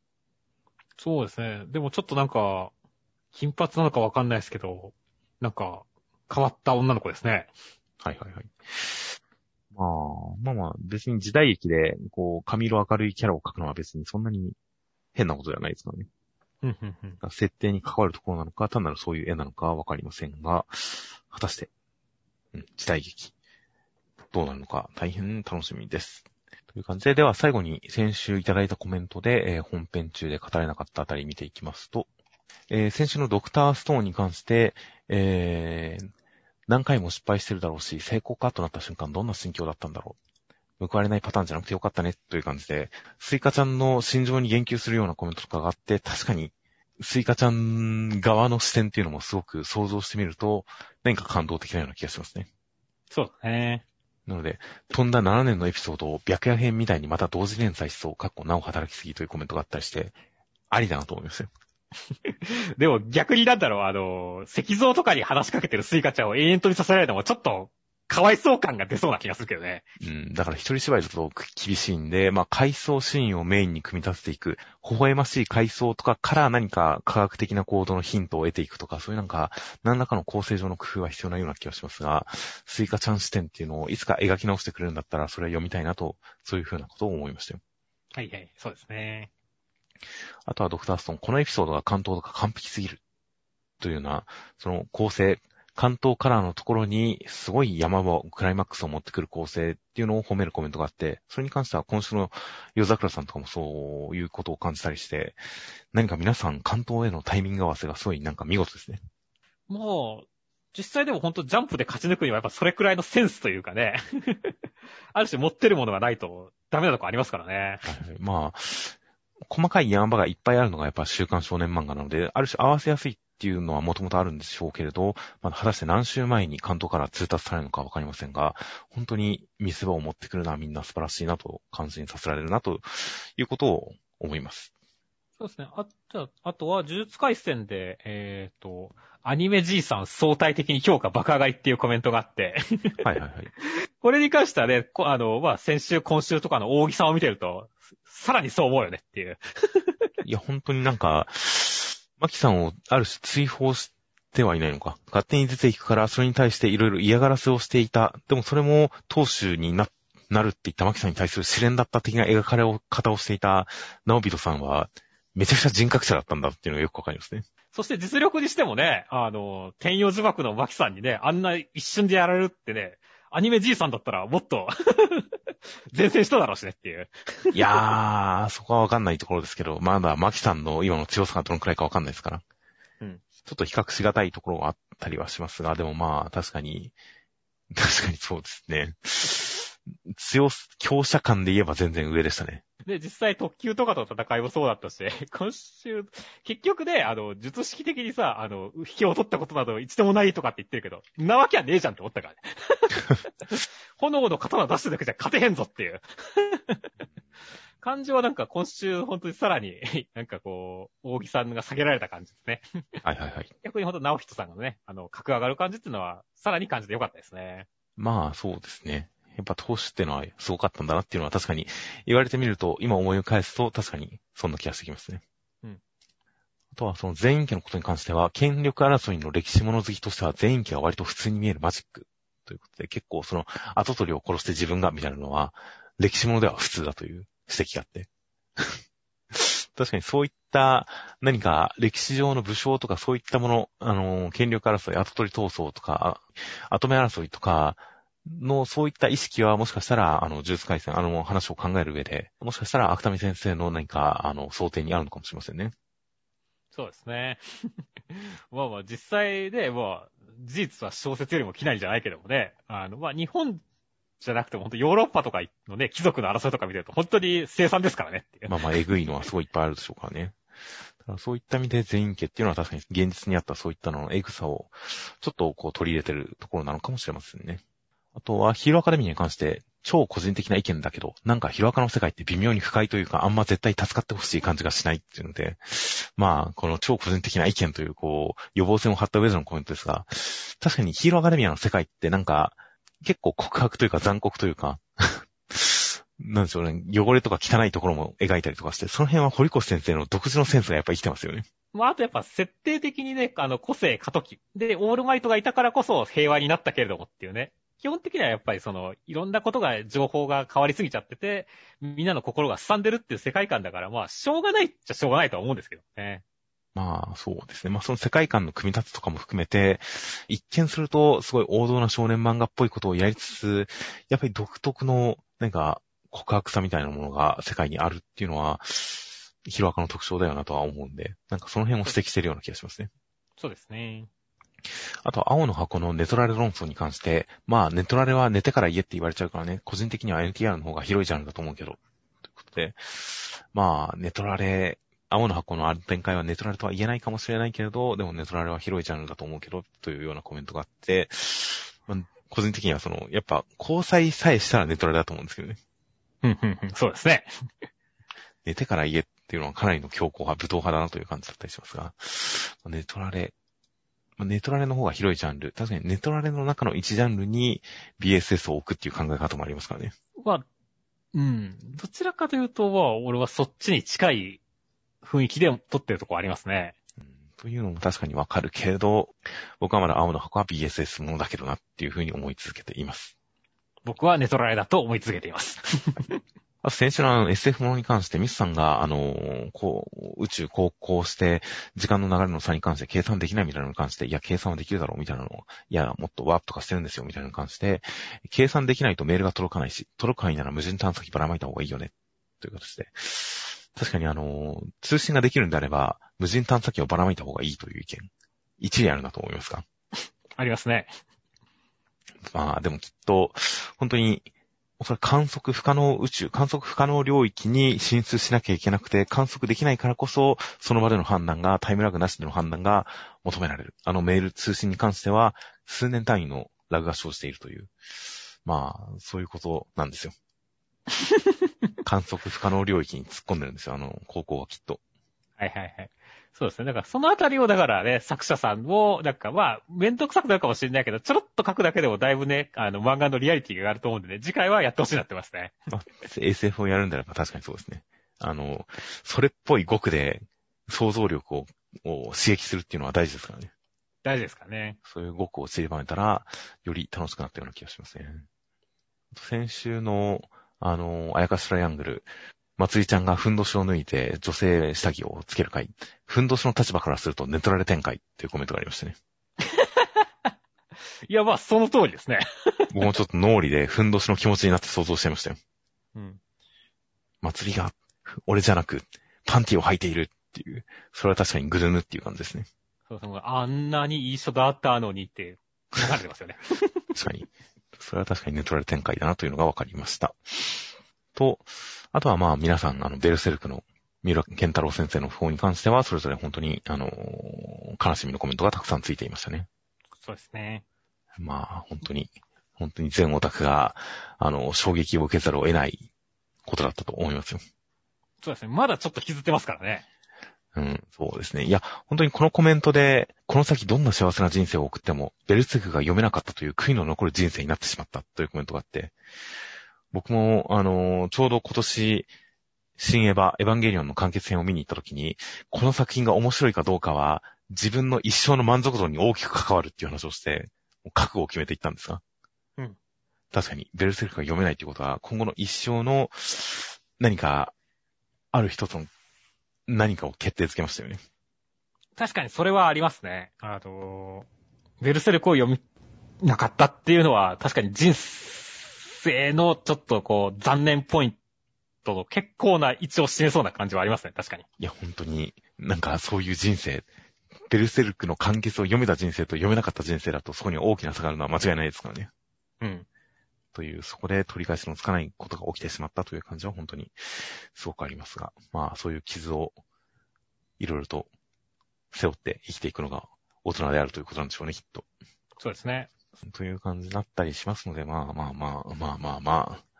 そういうことを思い起こしてるするく、読めなかったな、終わらなかったなっていうのを思い出しながら生きていきたいなと思います。という感じで、では最後に先週の動画広告つけてくださったのが、えー、犬さん、IMA の犬さん、クローシャさん、キューテラ、ナインテラさんとサツダさんという、えー、4名の方がまた広告をつけてくださいました。大変ありがとうございます。ありがとうございます。はい。という形で、えー、では、来週26号の発売が、5月31日月末の発売となっております。では、お疲れ様でした。お疲れ様でした。